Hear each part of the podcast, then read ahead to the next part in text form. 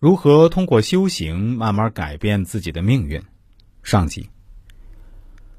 世间任何事儿都有规律，找到了命运的规律，就不难推算出人的命运轨迹。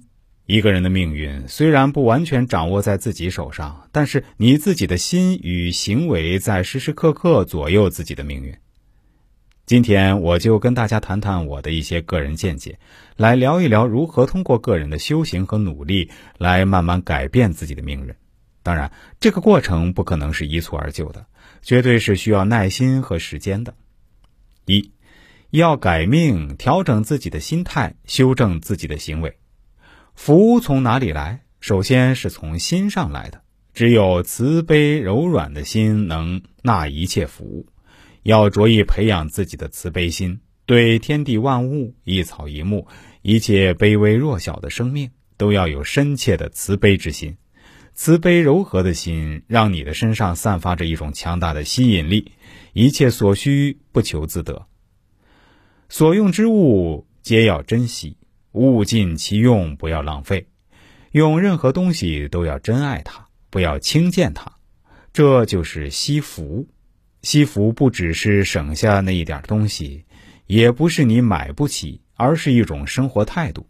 这种态度决定你有没有资格享受福报。多一点感恩之心，在一切值得感恩与不值得感恩的地方，发现感恩的地方，这样天地万物都会眷顾你，对你恩宠有加，让你逢凶化吉，处处眷顾着你。第二，施舍。人的福报是有限度的，天地万物什么都有定数，你花完了也就没有了。人生在世，积福的办法是施舍，施舍出去的钱绝对不会亏的，果实永远远多于播下去的种子。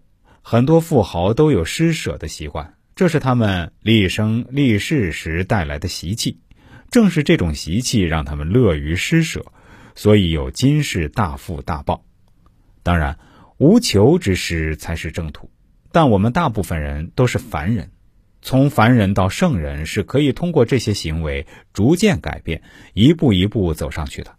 施舍的过程就是开放心量的过程，施舍越多，心境越大，越仁慈，这是从施舍过程中一步步培养出来的。